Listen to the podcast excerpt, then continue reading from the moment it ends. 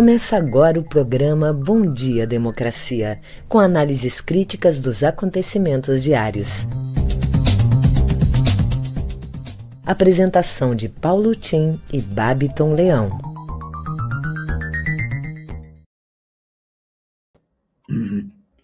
Bom dia, democracia.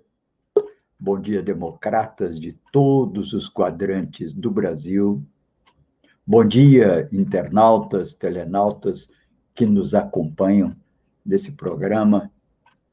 Bom dia, colegas de trabalho. Gilmar Babito. Hoje, dia 2 de junho, 8 horas, e damos início ao nosso programa Bom Dia, Democracia. Continuamos todos apreensivos com os quatro riscos que tenho aqui destacado que nos ameaçam nos próximos meses. Primeiro deles, o risco do recrudescimento do Covid numa terceira onda. Segundo, a questão da energia e do risco hídrico. Terceiro, a retomada da inflação, mesmo e talvez até por causa da retomada da economia. Quarto, a instabilidade e as tensões políticas derivadas dos arroubos autoritários do nosso presidente Bolsonaro e das tensões trazidas tanto pela CPI como a retomada das ruas pelos segmentos da oposição. Bem, com relação à terceira onda, que é o risco de Covid, todo mundo, naturalmente de bom senso, espantado com essa autorização para sediar no Brasil a Copa América em lugares que são impectore, de governadores impectore, ou seja, do peito do governador. A tentativa é fazer atos políticos já com vistas às eleições de 2022.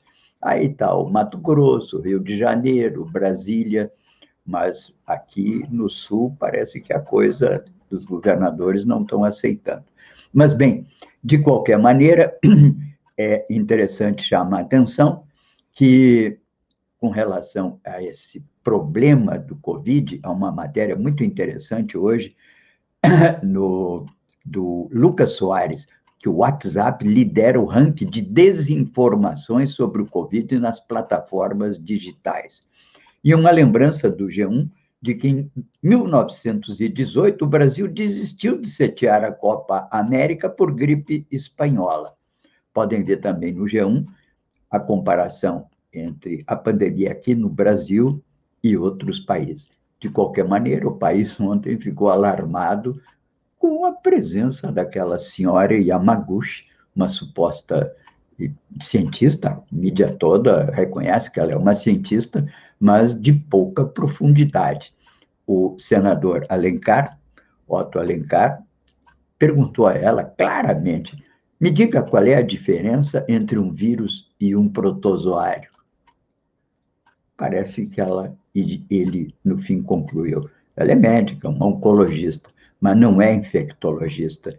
Diz ele, a senhora não sabe nada de infectologia. Parece que o presidente estava em más companhias quando defendeu essa história do, do, do tratamento preventivo. O segundo ponto, energia é assunto hoje de todos os jornais e é o assunto também do G1 no seu podcast, do Café da Manhã no, no podcast.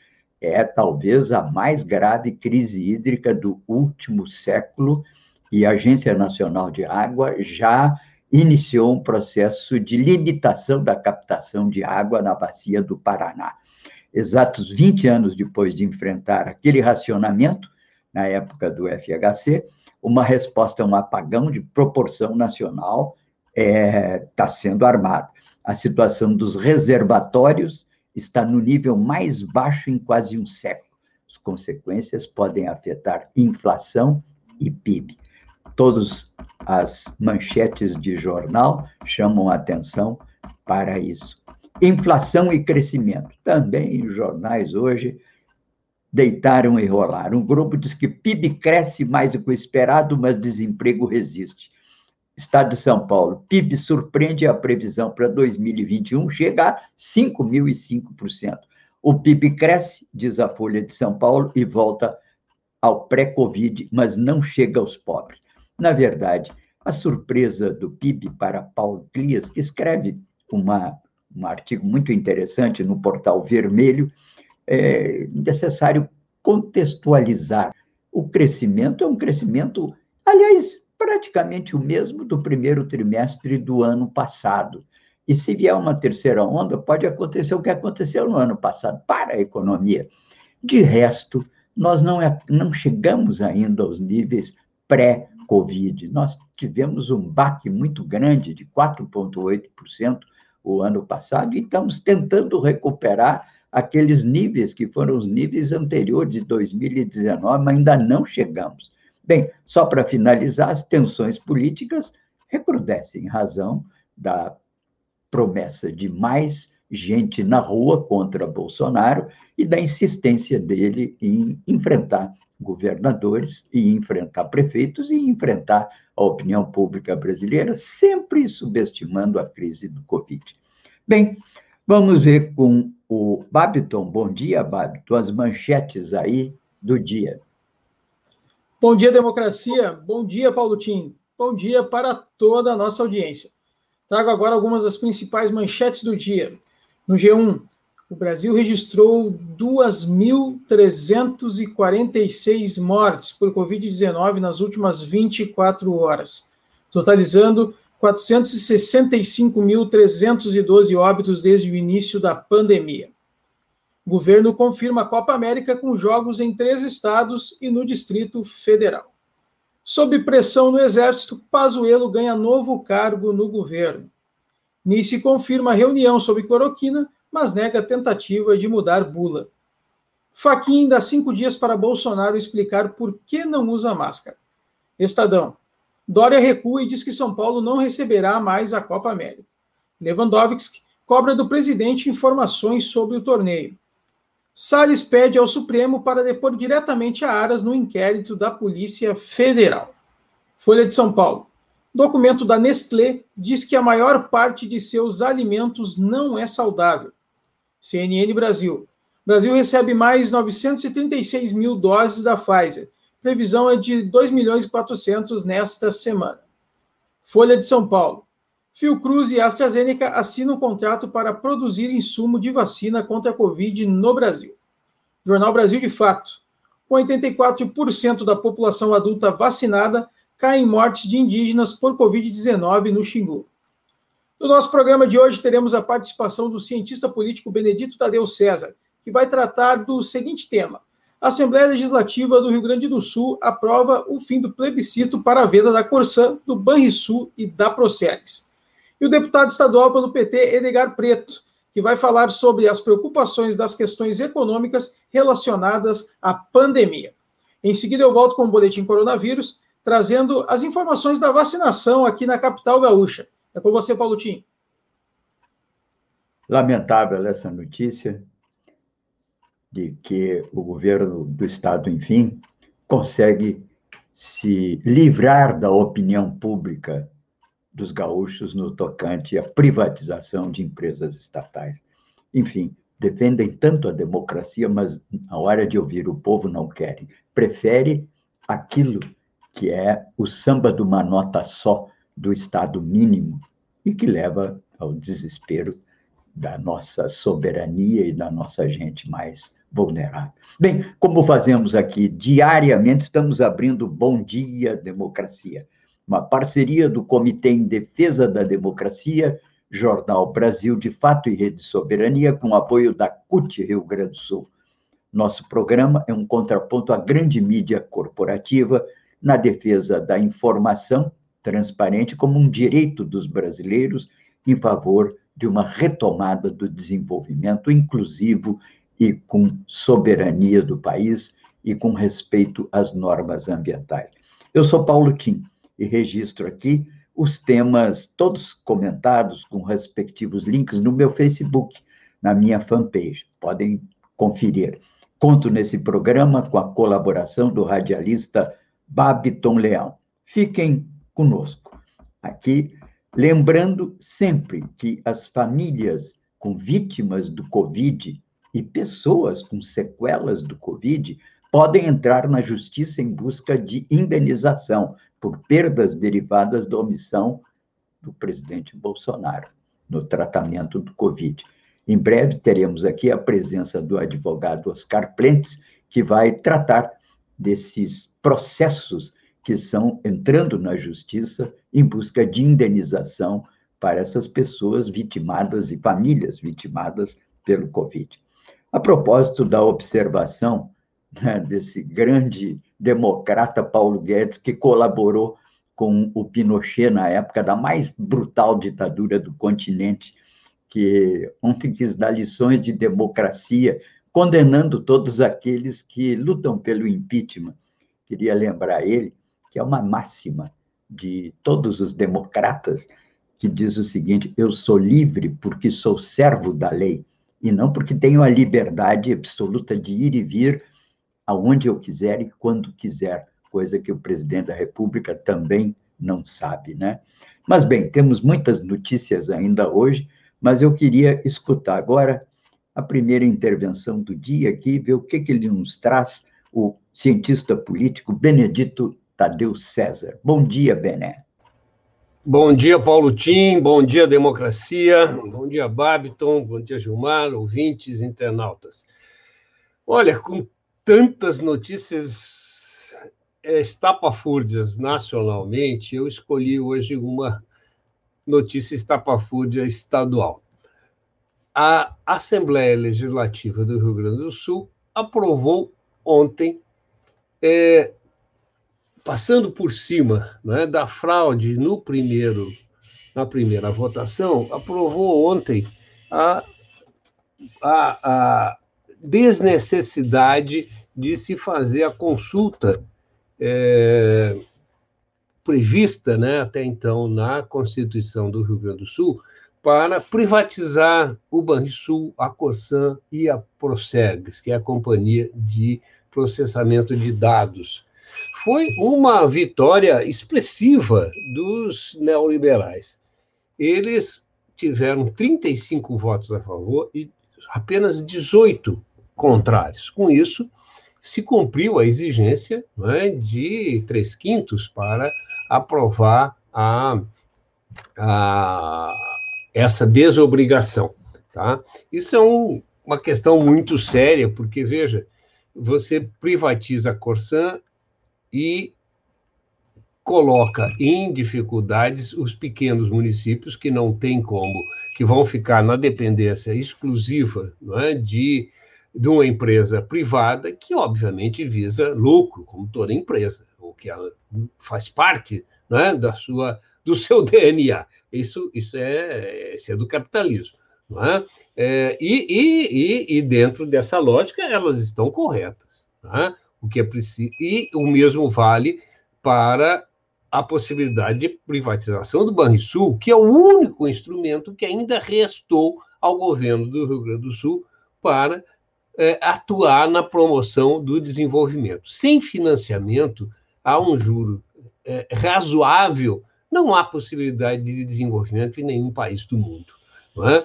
E, em terceiro lugar, a, a própria Corsan. Veja, a Corsan a Corsair não, a Procergs. Né? O processamento de dados é uma coisa que, além do, do serviço em si, ele também é um serviço de inteligência. Quem controla os dados, as informações das empresas, das pessoas, controla politicamente o Estado. E se você entrega isso nas mãos de empresas, o Estado passa a ficar na mão dessas empresas. Assim como acontece né? É, é, é, é no próprio governo federal, que, é, é, não obstante tenha a, a, a Companhia Federal né, de Processamento de Dados, como utiliza softwares de código fechado, no caso Microsoft, né, fica na mão da, de uma empresa privada, em vez de utilizar o software livre. Então, meus amigos, mais uma vez caminhamos né, para a dependência completa e enterramos mais alguns instrumentos que poderiam possibilitar a retomada do desenvolvimento do Rio Grande do Sul. É isso, Paulo Tim. Tudo isso muito lamentável, de acordo com tuas observações, Bené. Bem, enquanto isso, na América Latina como um todo, há sinais de mudança. Já houve mudança na Argentina, o Chile anuncia uma mudança para breve, porque já está no processo de montagem da sua Constituição, uma Constituição que é inédita, porque vai ter maioria de mulheres e, pela primeira vez no Chile, representação indígena. Morei muitos anos no Chile e os indígenas não tinham participação nenhuma na vida pública. Bom, na Bolívia, confirmou-se a presença da esquerda. E agora é a vez do Peru. Há uma matéria hoje, um artigo no Brasil de Fato, muito interessante, mostrando que as eleições no Peru, um sopro de esperança popular do coração dos Andes. Esquerda aposta em Pedro Castilho, do Partido Peru Livre, cuja base social são as chamadas rondas camponesas. A eleição no próximo dia 6 de junho. Agora, que eu acho que será o próximo domingo, 6 de junho. Portanto, todo mundo atento. E no Equador, embora a direita com Laço tenha ganho as eleições, na verdade, ele não tem maioria no Congresso. E ainda assim, não é ele um extremista de direita. É um democrata liberal que vai tentar se compor com o conjunto das forças políticas do Equador para poder fazer um governo do interesse, pelo menos, de uma média nacional dificilmente descambará para a extrema-direita. Portanto, a América Latina começa a respirar de novo. Aqui, notícias nacionais, a CPI da Covid, que teve um momento tenso ontem, como eu já falei, em que inquiriu a senhora doutora Yamaguchi, que foi o pior momento da tentativa de defesa do governo. Ela, aos olhos do, mesmo de alguns senadores do governo, ela saiu-se muito mal. É uma pessoa que não tinha capacidade, suficiência técnica para tratar de uma matéria que levava à morte, levou à morte de mais de 400 mil brasileiros. Ela chegou a defender e admitiu que defendeu, naquela época, a imunidade de rebanho. Claro que isso aí influenciou o presidente e o levou a essa omissão diante do caso das vacinas lamentável. Eu não assisti todo porque me deu vergonha o pronunciamento dela, de estarmos numa situação dessas, entende? Nas mãos de pessoas como ela. Disse o próprio senador Alencar: a senhora não entende nada de infectologia. Lamentável. Bem, também o nosso general Pazuello volta agora como secretário de Assuntos Estratégicos, amiguinho do presidente, um manda, outro obedece, um general da ativa, saiu-se mal, vai ter que voltar à, CPI para se explicar melhor, não vai sair bem, será responsabilizado certamente, política, judicial e, quem sabe, até criminalmente. Bem, esse é o Pazuello, agora secretário de assuntos estratégicos. Hoje, na CPI, vai Luana Araújo, uma técnica, essa sim, de alto nível, que quase emplacou como uma responsável pelo combate à pandemia agora, mas as palavras do próprio ministro Queiroga não foi aprovada politicamente pelo Palácio do Planalto. Bom, esses são os, as questões nacionais. O coronel da PM que era o comandante da PM, foi exonerado em Pernambuco porque vai ser responsabilizado junto com aqueles que produziram, é, inclusive, a perda dos olhos de duas pessoas e produziram também aquela situação constrangedora de jogar spray de pimenta. Nós já vamos ver em seguida essa matéria do spray de pimenta, se conseguirmos aqui, eu vou tentar ver. Mas vamos ver primeiro o boletim coronavírus aí com o Babton, depois voltamos com esse vídeo.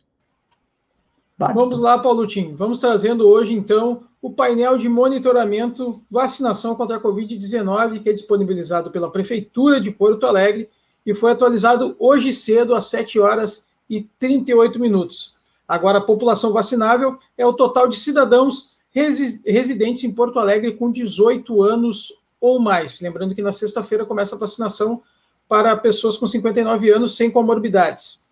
A primeira dose já receberam 46,44% dessa total dessa população. 1 milhão 103.717 já foram aí vacinados, é, quer dizer, é o público-alvo e 512.555 já receberam a primeira dose. A segunda dose, 27,91%, 308 e 58 308.058 pessoas já receberam a segunda dose. Profissionais da saúde, né, tem ainda a gente trata das, dos, dos públicos-alvos que foram vacinados, a primeira dose já foram feitas em 96,49% dos profissionais da saúde. E a segunda dose, 82,33%. Idosos com 60 anos ou mais já receberam a primeira dose, 112,40%, e 82,95% receberam a segunda dose. Idosos acamados, idosos e pessoas com deficiências institucionalizadas, 178,63% já receberam a primeira dose e a segunda dose, 118,20%. Essa é a população-alvo que mais foi vacinada. Para uma população menor, de total de 16.548, então né, já, é uma, já é uma população que está bem mais à frente. Indígenas e quilombolas, é uma população bem menor e não tem 100%, mas está perto. 97,45% já receberam a primeira dose e a segunda dose, 62,08%. Profissionais da segurança pública também já passou de 100%, 129,09% a primeira dose e a segunda dose, 13,96%. Pessoas com comorbidades, que foi uma das últimas populações-alvo a serem vacinadas, já passou dos 100% também, 105,22% com a primeira dose, e claro, a segunda dose ainda vai demorar, porque dependendo da, do laboratório, né, a segunda dose é bem demorada após a primeira, então 8,50% receberam a segunda dose até o momento. Gestantes e puérperas, 17,89% receberam a primeira dose e 0,59% a segunda. E profissionais da educação, que é o último população-alvo que começou a ser vacinada, 15% receberam a primeira dose e 0,20% receberam a segunda dose. Então, esse é o andamento da vacinação aqui na capital gaúcha, em Porto Alegre. A gente vem trazendo os números semanalmente, sabendo que estão aumentando e parece que agora a vacinação começou a andar um pouco mais. Tomara que continue dessa maneira. Em seguida, eu volto com as notícias locais. É com você, Paulotinho. Pô, muito bem. Aqui vamos ver a vida como ela é, né? Como dizia o Nelson Rodrigues. No blog do senhor Mauro Ferreira, ele aponta que a justiça condena o seu Jorge a pagar 200 mil reais porque usou uma estrofe de uma música do Mário Lago. Lembra aquela Ai, que saudades da. Me... Opa, nem vou terminar, porque pode pegar um processo na justiça. E o artista precisava de permissão dos herdeiros para usar uma parte dessa lei, que era o refrão, e pegou um processo. Essa música tem quase 100 anos. Uma coisa que nos põe a, a discutir, né? Será que é, é, correto isso? Enfim, tem que assegurar, claro, os direitos autorais. Mas eu acho que 200 mil reais porque usou uma... Eu nem falo mais, né? Cuidado quando você falar, né? Essas, esses refrões de música, principalmente não escreva, hein? Bem, também aqui o, o G1 aponta em Santa Catarina um boi que foi filmado no mar porque estava fugindo de maus tratos. Pô, nem a boiada mais aguenta os maus tratos, pode ir para o mar adentro, prefere morrer afogado. Também, no Rio de Janeiro, uma professora demitida após ofender funcionários e clientes de bar no Rio. Racismo outro no final da noite, também vi uma outra senhora que foi levada para a delegacia e só saiu da delegacia depois de pagar dois mínimos de fiança. Fim para a vida como ela é. Vamos aqui comentar rapidamente essa história que estão fazendo tanto algazarra, né? Soltando foguete dizendo que a economia do Brasil voltou e que cresceu, enfim 1,2% no primeiro trimestre. Isso é mais ou menos o mesmo que cresceu no ano passado. O ano passado cresceu 1%. Isso aí, projetado, claro, se continuasse esse mesmo crescimento, e que é um crescimento que foi muito animado agora pelo crescimento da agricultura, principalmente o agrobusiness, porque o principal na economia, que é serviços, continua estagnado e a indústria cresceu levemente, animada por alguns segmentos que estão aí atendendo o crescimento da demanda em produtos essenciais desde o ano passado, em razão do apoio do auxílio emergencial. Aqui no portal do Yahoo Notícias, o Henrique Gomes Batista, numa matéria interessante, mostra que o Brasil perde posições em ranking internacional de crescimento. Diz ele, o crescimento do Brasil 1,2 nesse trimestre, por um lado, veio mais forte que o esperado, por outro, decepciona na comparação internacional. Segundo o levantamento da Austin Rating, o país está na 19 posição num levantamento de 50 países que já tem resultados melhores. E essa posição ainda é pior do que no quarto trimestre do ano passado, quando o Brasil estava em 12 lugar. Portanto, esse essa euforia ela é muito é, ela, ela é muito é, insossa, não é, não quer dizer muita coisa. Estamos apenas tentando retomar e sem que isso, inclusive, se reflita do ponto de vista social num aumento do emprego. Sabe que é uma regra da economia que o emprego é o último a cair e, e, e quando há uma recessão e ele custa voltar. Será muito difícil, até porque as empresas mudaram tecnologia, modos operacionais, e dificilmente vamos chegar no curto prazo ao nível que chegamos ontem.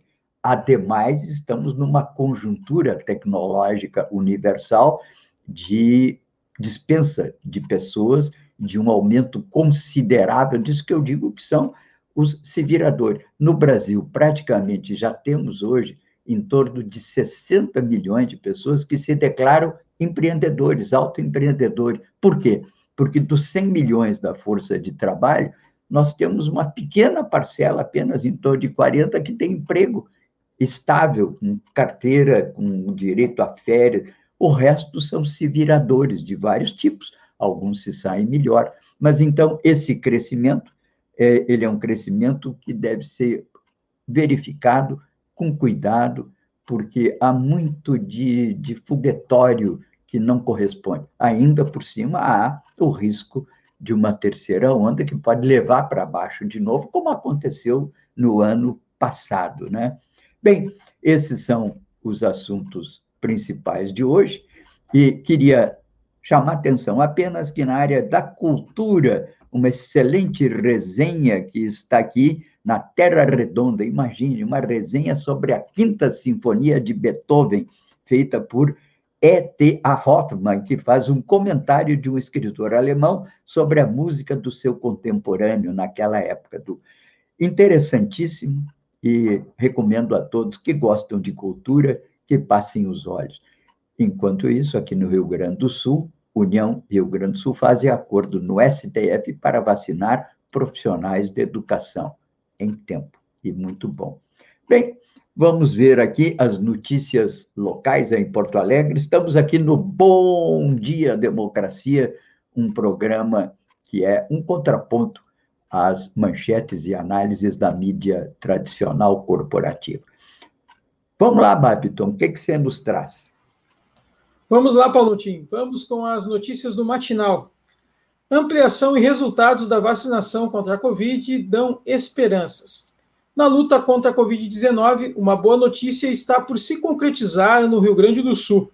Muito em breve, cerca de 70% dos municípios gaúchos devem iniciar a vacinação por faixa etária de pessoas sem comorbidades. Será uma campanha decrescente, a partir dos 59 anos. A estimativa é do Conselho das Secretarias Municipais de Saúde do Rio Grande do Sul, feita com base em demandas encaminhadas ao órgão. A Assembleia derruba plebiscito para a privatização da Corsã.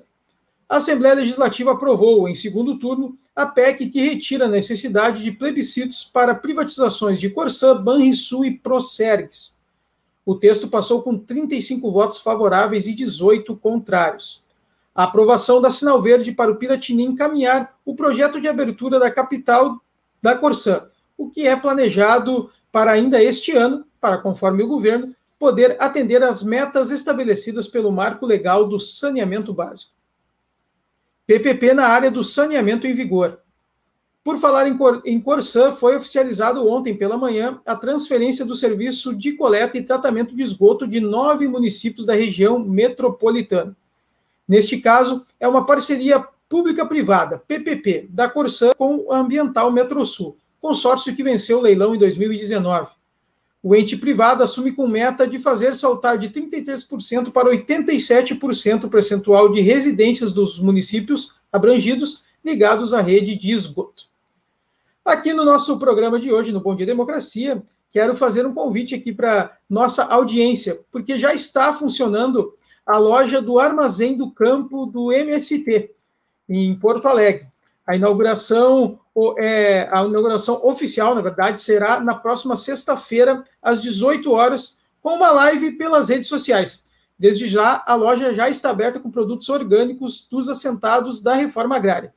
Nós aqui da Rede Estação Democracia, a Rede, a gente tem o nosso debate na sexta-feira, que vai conflitar em horários, mas a gente promete também trazer um pouco desta live aqui para nossa audiência ficar sabendo como funciona a loja do Armazém do Campo do MST. Então, nós deixamos mais esse convite aqui para nossa audiência e também o convite para entrar lá nas nossas redes sociais e seguir no, as nossas novas redes sociais né, da Rede, no Instagram, Facebook, Twitter e no YouTube. Segue, assina o canal, ativa o sininho, como a gente fala, e também no Spotify. Lá você pode acompanhar os programas aqui do Bom Dia Democracia por lá também.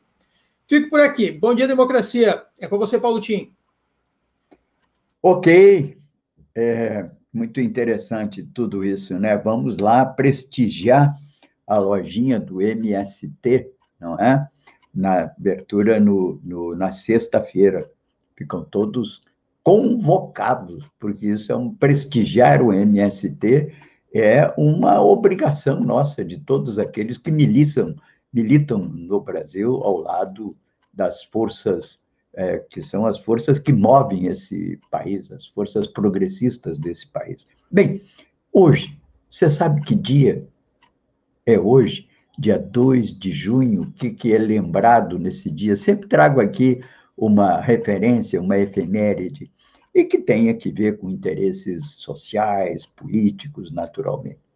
Pois hoje é o dia, é o dia que celebra a mais antiga das profissões do mundo. Hoje é o Dia Internacional da Prostituta.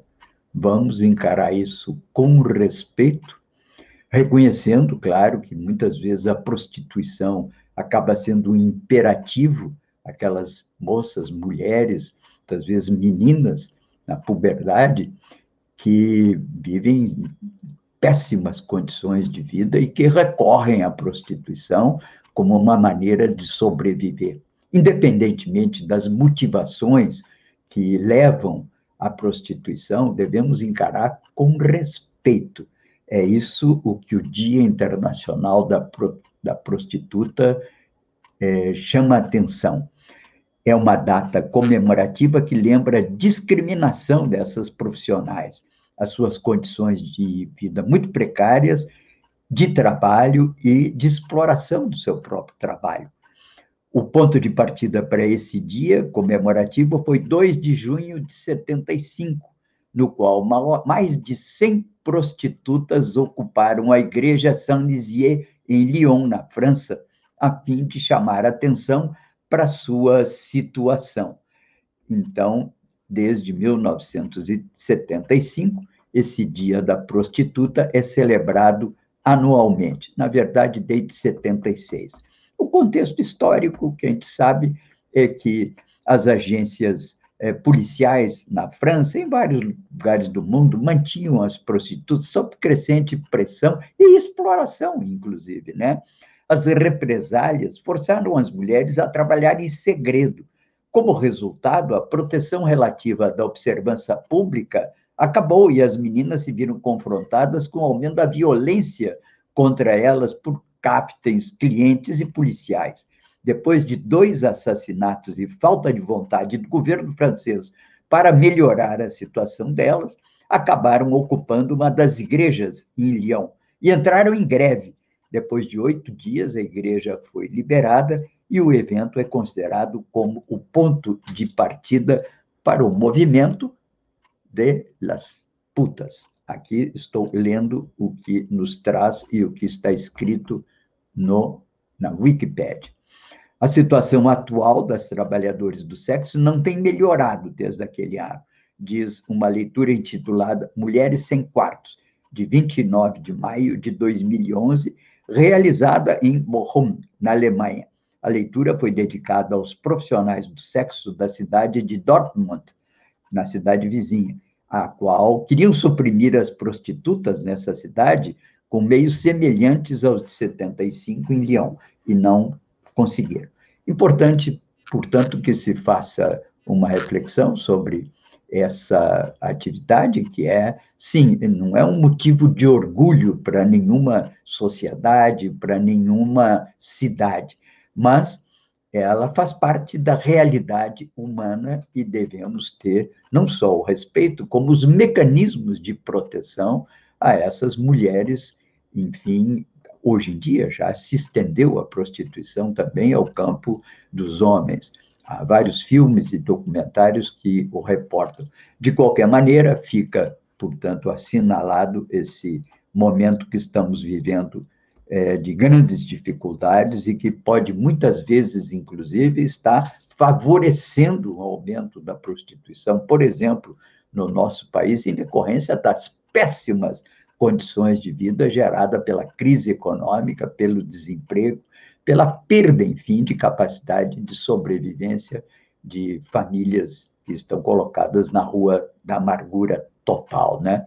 Nosso respeito, portanto, a esses fatos. Bem, é, comentamos muita coisa. Hoje estamos aqui no Bom Dia Democracia, lembrando que o nosso programa é uma conexão do Comitê em Defesa da Democracia com o jornal Brasil de Fato, Rede Soberania e apoio da CUT, Rio Grande do Sul. Todos os dias, diariamente, eu, Babito, com o apoio do Gilmar e a colaboração de diversos analistas de assuntos específicos, aqui estamos para trazer uma visão alternativa da realidade brasileira. Dentre esses comentaristas, sempre aqui conosco, o cientista político Benedito Tadeu César, a que eu convido, então, para a segunda intervenção sua. Eu sei que ele hoje vai convidar um deputado, acho que é o Edgar Preto, né? Então, Benedito, com a palavra. Olha, o Edgar não está aqui ainda nos bastidores, eu vou aproveitar, parece que ele entra às 8h40. É, eu vou aproveitar para comentar um pouco ali da participação da médica né, na, na, na CPI ontem. Ou, ou, mais do que isso, né? É, é, antes da questão da médica lá na CPI, ah, os acontecimentos em Recife Há um vídeo circulando muito impressionante da é, vereadora que foi atacada com gás e pimenta, né? e é, eu não sei se a gente pode rodar esse vídeo, porque é um vídeo que pode estar no YouTube, e o YouTube tem normas rígidas aí de direitos autorais, então nós não vamos poder rodar o vídeo, mas ela, eu recomendo que vocês procurem, ela faz uma um depoimento muito é, é, incisivo, desafiando o comandante da PM, de ex-comandante, porque agora foi, foi é, caiu, né? e também os policiais, porque o comandante fez uma, uma, uma gozação com ela, dizendo que ridicularizou o fato dela ter caído no chão. Ela diz: Olha, se tu é macho mesmo, então vamos fazer o seguinte: vamos borrifar um gás de pimenta nos teus olhos, a um palmo, e ver se tu resiste, fica em pé. Tá? E depois disso, então, tu pode falar comigo. Tá? E desafia né, a, a, a, o governo do Estado, ela quer acompanhar o inquérito para punir não só aqueles que que, aqueles que, que, que, que, atacaram, mas também né, quem deu a ordem para os disparos ali, que, além de ser uma agressão gratuita ao, a, aos manifestantes, feriu gravemente né, duas pessoas que perderam um olho cada uma. Né? Bom, além disso, na CPI de ontem, é, a gente viu a, a, a, a médica Nise Yamaguchi né, sendo ali humilhada pelo, pelo senador. Né? É, tem coisas ali que precisam ser consideradas, quer dizer, tanto é, eu vi aqui algumas agências de, de checagem de dados, e essa, primeiro, quer dizer, as agências dizem que a definição dela, não é, do, é, aquela primeira definição pedida pelo senador, a diferença entre é, um tipo de organismo e outro ali, né, é, diz que ela não estava errada, tá? ela só falou de maneira diferente do que falou o senador. E, é, mas ela cometeu uma série de outros erros, tá? Eu não estou defendendo não é, o depoimento da senadora, não, mas vamos, a gente precisa botar os pingos nos is. Agora, há reações muito fortes, porque na nas, nas redes sociais há, há manifestações misóginas contra né, a, a, a, a, médica e também é, é, é, racistas. Né? É, ela, é, ela é descendente né, de, de asiáticos né, e e a gente sabe é, né, as, o tipo de brincadeiras grossas que são feitas tanto com os homens quanto com as mulheres asiáticas.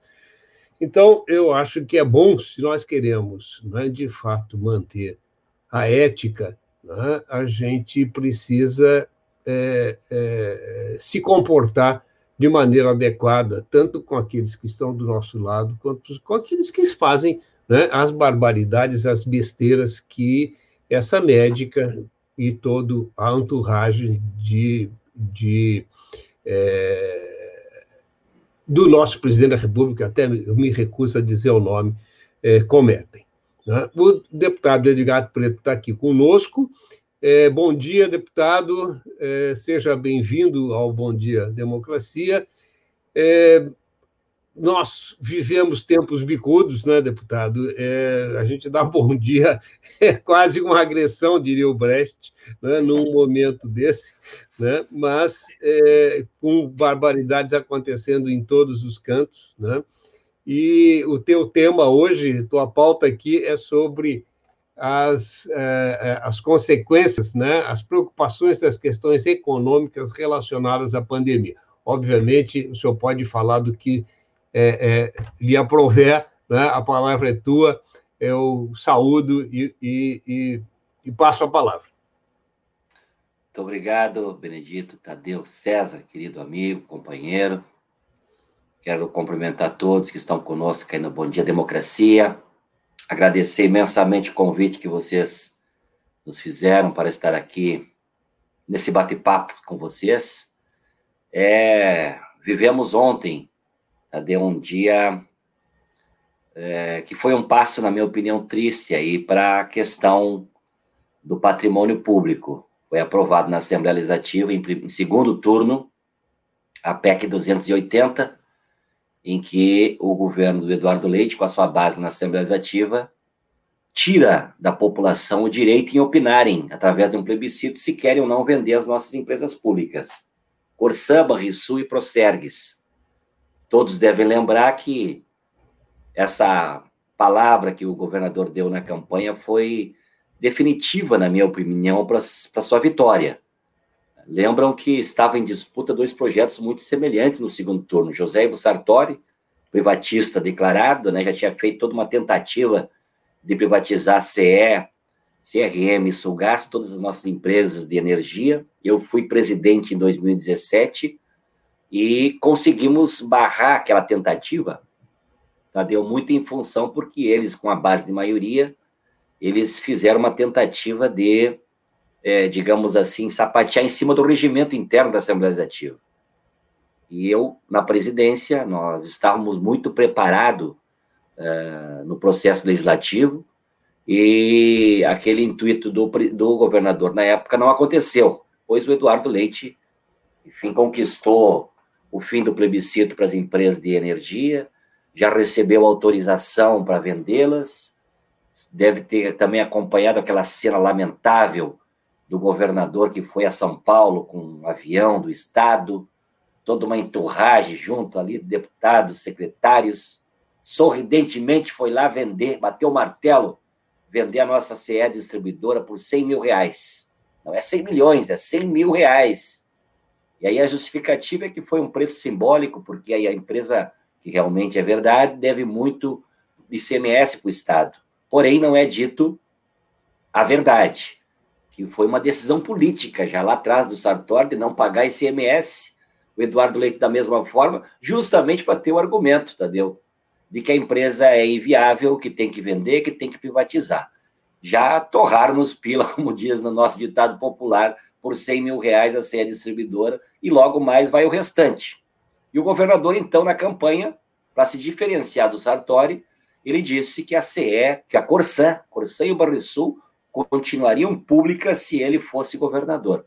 Agora ali volta dizer que vai descumprir a sua palavra, mas espera que os gaúchos compreendam. É difícil, Tadeu, compreender, primeiro, uma palavra empenhada, significado claro nesse momento agora de um calote eleitoral, já que foi definidora aquela palavra que ele deu para sua eleição, e é difícil compreender também do porquê. A venda, por exemplo, da Corsã, que já está anunciada, uma empresa que o ano passado deu 400 milhões de lucro, está presente em 317 municípios gaúchos, justamente pelas características de ser uma empresa pública que tem o subsídio cruzado, que permite que o lucro de uma média grande cidade pode financiar as pequenas cidades onde depende de mais estrutura para a Corsã levar água. A Corsã 2019 conquistou a isenção tributária federal, não paga imposto, os impostos federais. Passou a economizar desde 19 para cá 130 milhões. Tem de receber da União 1 bilhão e 400 milhões pelo recurso pago indevido por ser uma empresa pública. A partir do momento em que a Corsã, que a nossa água não for mais pública, obviamente que perde essa condição da isenção federal e, consequentemente, isso vai ser colocado na tarifa novamente para os contribuintes, para os usuários da água da Corsã pagarem. Outra pergunta que é feita: esses 1 bilhão e 400 milhões que tem para reaver da União, fica com quem a partir da venda? Então, são as perguntas feitas sem respostas em todo esse processo, e culminou ontem com a votação em segundo turno desta proposta. Nós, inclusive, recorremos a justiça, entendeu? Porque não tivemos é, um desenrolar do, dos questionamentos que fizemos sobre o resultado da votação no primeiro turno. Vou contar aqui para os nossos telespectadores rápido. É, no, no, no primeiro turno, o governo precisa, para aprovar uma PEC, 33 votos, é a maioria absoluta, dois terços dos 55, porque é uma mudança da Constituição. E o, e o presidente, naquela sessão, começou a computar os votos, porque a Assembleia está trabalhando em uma parte híbrida, né? Ela é híbrida, uma parte presencial e uma parte virtual. É uma escolha dos deputados e deputadas, enfim, obedecendo, obviamente, os protocolos sanitários que a Assembleia impôs, para não haver aglomerações. E aquele momento, no chamar dos votos, o presidente começou a chamar os deputados e certamente começou a perceber que não tinha os votos necessários. E começou a ficar nervoso, nitidamente nervoso, e passou a chamar o deputado Nerio Carteiro, chamou três vezes, deputado Nerio Carteiro, que era para fazer uma declaração de voto, se era sim ou se era não. Na terceira vez, eu, inclusive, abri o meu microfone virtual e disse, presidente, possivelmente o deputado Neri não está querendo votar, porque é uma prerrogativa do deputado não querer, por exemplo, ele pode se abster da, da votação. Aí ele respondeu o seguinte, Tadeu. Não, ele fez sinal positivo, já captei seu voto é, por sinal. Ok. Eis que ele anunciou o resultado da votação, 33 votos a 19, e surgiu o deputado Neri dizendo: presidente, eu não consegui votar. mas eu queria registrar que se eu tivesse votado, meu voto seria favorável. Nós já começamos a questionar, mas presidente, como que o senhor registrou o voto do deputado Eri, por sinal, e ele agora está dizendo que ele não estava presente nem virtual e nem presencialmente. No painel, o enorme de um painel, o tamanho de uma parede, apareceu o voto de seu Franciscão do PTB, votou não.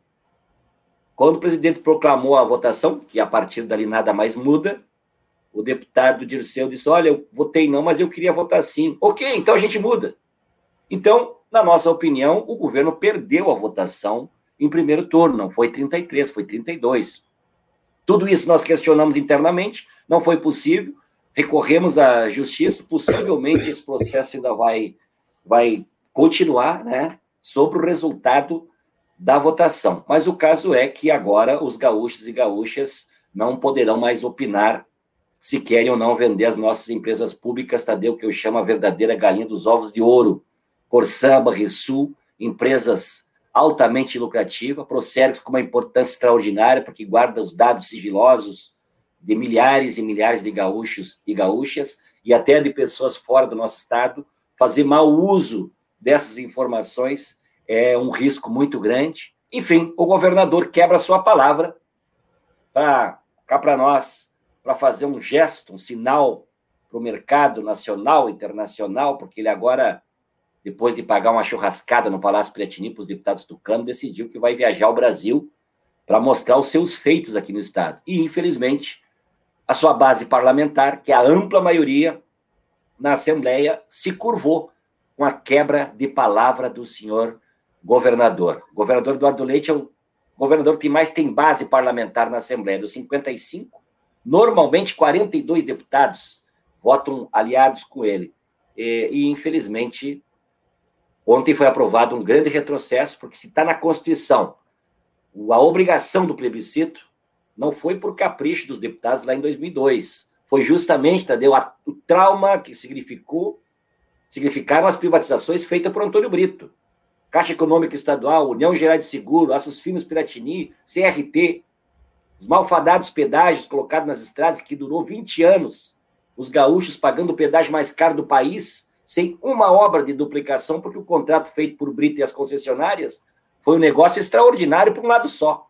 Então, fruto do que foram, que foram aquelas privatizações é que os deputados, em 2002, abriram mão do seu poder de decidir e passaram esse direito à população gaúcha. Então, a minha opinião também é que essa PEC é inconstitucional, porque a partir do momento que está gravado na Constituição, o direito conquistado pelo povo, somente ele, o que passou a ser o dono desse poder, é que pode abrir mão dessa prerrogativa. Então tem toda uma luta que será feita, Tadeu, mas o, em resumo, é, já está decidido por um conjunto de organizações, movimentos sociais, pela sociedade civil, por partidos de oposição, que mesmo o Eduardo Leite e a sua base não querendo plebiscito, nós passamos agora a organizar um plebiscito popular, com plataformas digitais. Nós vamos convidar os gaúchos a opinarem: querem ou não água pública ou querem que seja de um dono só? Então será um grande movimento que teremos pela frente, certamente, para os gaúchos trazer de volta na memória que quem salvou o Banrisul e a Corsã lá atrás, em, dois, em 98, foi a vitória do Olívio Dutra, na época eh, caracterizado pelo galo missioneiro, né? Na época temos que eleger outro projeto para salvar nossas empresas públicas. E os gaúchos elegeram. Quem sabe está chegando de novo o momento, Tadeu, de resgatar é, a história os gaúchos pensarem e agirem. E essa possibilidade é o ano que vem, é 2002, né? Pois é, deputado. Há possibilidade da apresentação de um projeto diferente desse que está aí. A gente sabe que o senhor está colocando o seu nome à disposição para uh, concorrer ao governo do Estado. É, como é que estão essas tratativas? O que, que é, é verídico, o que é boato? Olha, Tadeu, o nosso partido, tanto nacional como aqui no Rio Grande do Sul, nós temos ainda nossas prioridades em curso aí para esse 21, né? É fazer frente a tudo a tudo que vem, o que, o que está em curso aí, como por exemplo a fome, né? A fome que já era uma página virada do nosso país, voltou com muita força. 2018 eram 10 milhões de brasileiros vivendo abaixo da linha de pobreza, passando fome. Dois anos depois, 2020, levantamento que eu tenho conhecimento, já passa de 19 milhões, ou seja, dobrou o número de pessoas que passam fome, sem contar aqueles que se alimentam mal, sem contar aqueles que vivem em situação de miséria também, mas passando fome, é quase 20 mil, quase 20 milhões de brasileiros. Né? A vacina que não chega, a irresponsabilidade do presidente da República de negar a ciência, de negar as ofertas de vacina. Quanta gente, amigos e amigas, se não fosse a irresponsabilidade, de uma forma, agindo de uma forma criminosa do presidente da República, poderiam estar vivos, vivas. Né? Então, nós temos como prioridade a luta pela imunização da nossa população e, claro, lutando para defender a democracia, o Estado democrático de direito, fazer frente a, ao grande risco que o presidente da República tem colocado no nosso país. Aqui no Rio Grande do Sul, da mesma forma, a defesa das pequenas e microempresas, da agricultura familiar, a defesa do emprego, é, defesa do patrimônio público. Então, nós vamos atravessar 21 fazendo grandes lutas, grandes embates em nome do nosso Rio Grande e do nosso país. Mas, obviamente, Tadeu, um partido com a responsabilidade do Partido dos Trabalhadores está se movimentando também para a eleição em 22 através do nosso presidente, da nossa direção, já começou uma, as conversações aí com outros partidos desse campo democrático, popular, não só da esquerda, mas do centro-esquerda, como diz deputado, o governador Tarcísio, centro democrático, né? Para a gente deputado. preparar um projeto para apresentar para o povo gaúcho. O meu nome está colocado, viu, Tadeu? Como uma dessas possibilidades para representar o PT, mas obviamente numa conversação aí com outras forças e principalmente uma aliança com setores que precisam do Estado e que estão vendo o Estado completamente ausente nesse momento. Deputado, estamos em cima do nosso horário. Eu já lhe convido para voltar é, proximamente para a gente aprofundar essa conversa. Pode ser? Claro, estou sempre à disposição, Tadeu. É um prazer conversar com vocês, esse veículo de comunicação que vocês fazem com competência e com democracia, o que é mais importante. Obrigado, viu, Tadeu? Muito obrigado, deputado. Paulo Tinha, contigo. Ei, muito bem, muito obrigado ao nosso deputado Edgar Preto, obrigado, Benedito, pela tua participação. Agradeço aqui também a colaboração dos meus colegas Gilmar e o Babiton. E antes de encerrar, apenas chamando a atenção, dois pontos pelo qual temos nos batido aqui. É o direito à indenização dos afetados pelo Covid. O G1 hoje mostra que uma confeiteira recebeu indenização após perder paladar e ser demitida. Covid no trabalho. E o matinal chama a atenção que a JBS foi multada em um milhão de reais após identificação de um surto na unidade de Ana Rec, em Caxias do Sul, e foi condenada a JBS, famosa JBS, a implementar medidas contra o Covid. Hoje, Cultura Matinal chama a atenção que Rodrigo Nassif é convidado do Sarau do 25 em casa, promovido pelo Centro Cultural, 25 de julho, às 20 horas. E amanhã, Corpus Christi, o Butiá apresenta show do Paulinho Fagundes Quarteto, que reúne Paulinho Ernesto Fagundes, Jorginho do trompete, Rafa Marques. Bem, o espetáculo Cleito e Quedir, 40 anos, estreia às 21 horas amanhã, Teatro Claro Rio, com transmissão pelo YouTube, canal 500 da Claro TV. E o tempo? Melhorou um pouquinho frio pela matinal, mas olha, cuidado com a chuva, porque pode vir aí. Vamos encerrando aqui, convidamos amanhã. Eu não sei se vamos fazer programa amanhã, mas em princípio estaremos aqui. Vamos combinar isso daqui a pouco. Em princípio estaremos aqui amanhã trazendo notícias do dia, espetáculos e etc. Obrigado a todos e vamos ao nosso vídeo. A primeira vez que eu vi na rua e vi as pessoas com a máscara, eu chorei. Sou artista, sou músico e há mais de um ano é, eu tô sem trabalhar. A faxina minha acabou. Aí tá fazendo falta, muita coisa não tá dando para me pagar. Não tem trabalho, né? Essa pandemia atrapalhou muita gente, mas a gente não desistiu de, de manter a empresa. Porque pra gente que é jovem, fica tudo mais difícil, né? Tá sendo muito difícil, até por conta do meu filho, que está sem acesso à escola. Não pode ver os netos, a gente tem que ficar preso dentro de casa. não poder trabalhar, não poder ganhar dinheiro, não poder ver as pessoas, não poder estar na rua produzindo. A maior dificuldade é essa restrição social mesmo. Muito também por causa da família, né? Não poder visitar. Além do medo que eu tinha de pegar, meu maior medo era passar para algum familiar, para algum ente querido. Eu perdi meu companheiro porque ainda não tinha vacina. Talvez se tivesse tomado, né?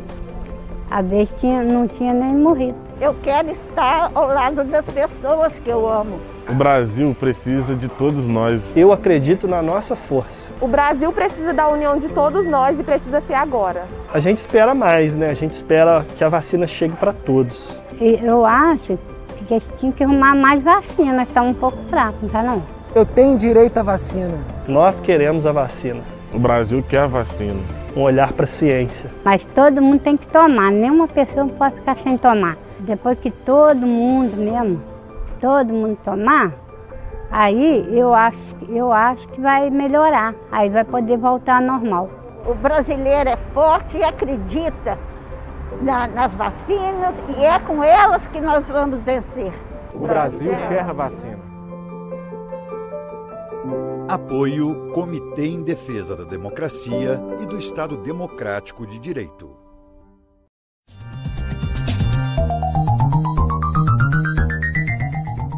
Este foi o programa Bom Dia Democracia. Nos encontramos amanhã às 8 horas.